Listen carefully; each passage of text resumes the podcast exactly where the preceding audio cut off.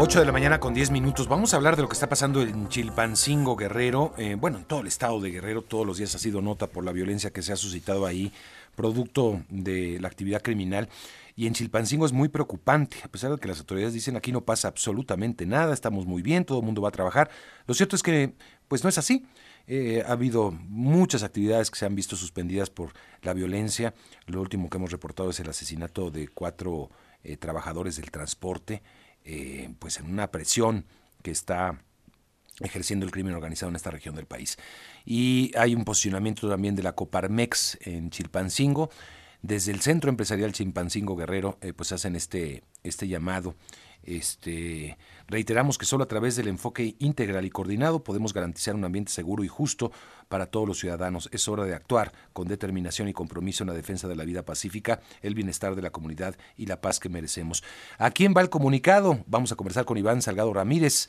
Él es presidente de la Confederación Patronal de la República Mexicana, la Coparmex en Chilpancingo. Gracias, Iván. Bienvenido. gracias, Mario. Muy buen día. Saludos y a todos Radio Escucha. Pues un llamado urgente a las autoridades de todo nivel, Iván.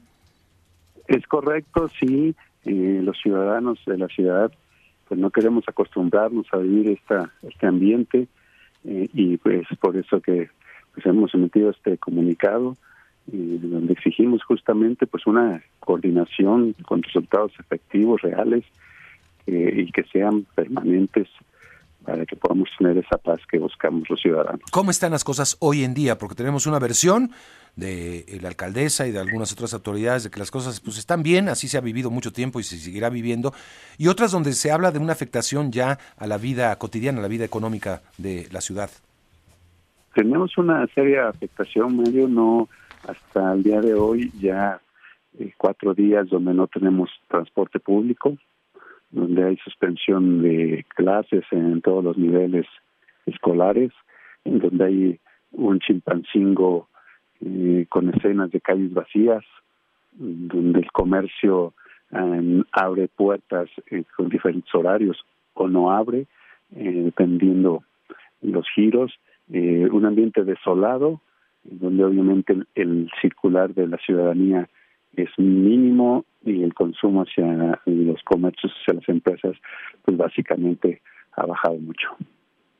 Ha bajado eh, eh la actividad que hemos eh, reportado contra transporte. Eh, ¿Qué tipo de transporte es el que está siendo presionado? ¿El transporte público o todo tipo de transporte, incluso el de carga, Iván? Y mira, nos hemos dado cuenta que es el transporte público es el que está eh, teniendo pues estos acontecimientos, lo que son las urbans y los taxis, que son básicamente los únicos dos líneas que hemos observado que son están siendo atacados. Ahora, eso afecta obviamente pues a toda la sociedad, ¿no? A los trabajadores de las empresas, este, pues a la gente que necesita transportarse. Eso, eh, la vida ¿Es igual que en el pasado? Vaya, ¿e-, ¿este nivel de inseguridad ya es costumbre en Chilpancingo, Iván? Y es recurrente, mas no, no queremos acostumbrarnos, Mario.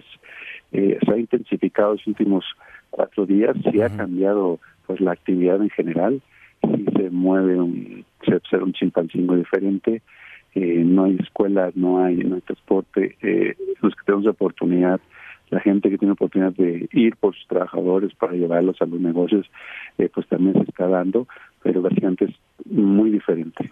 Muy diferente lo que se está lo que se está viviendo con esto, bueno, pues con noticias todos los días, ¿no? Lo que está pasando no solamente en el Chimpancín, en todo Guerrero, Iván, este, muchos municipios eh, cercanos a la capital están padeciendo este mismo problema. Eh, ¿Hay comunicación con otros sectores empresariales del Estado? Y mira, sí, sí tenemos comunicación con justamente Coparmex Acapulco, que, mm. estamos en constante comunicación, eh, y bueno, sí se, se percibe, eh, pues ahí hay un ambiente diferente, ¿no? Todavía con los estragos de, del huracán, sí. en recuperación, eh, yo considero que lo fuerte en la cuestión de del transporte es aquí en Chilpancingo. Ya, muy bien.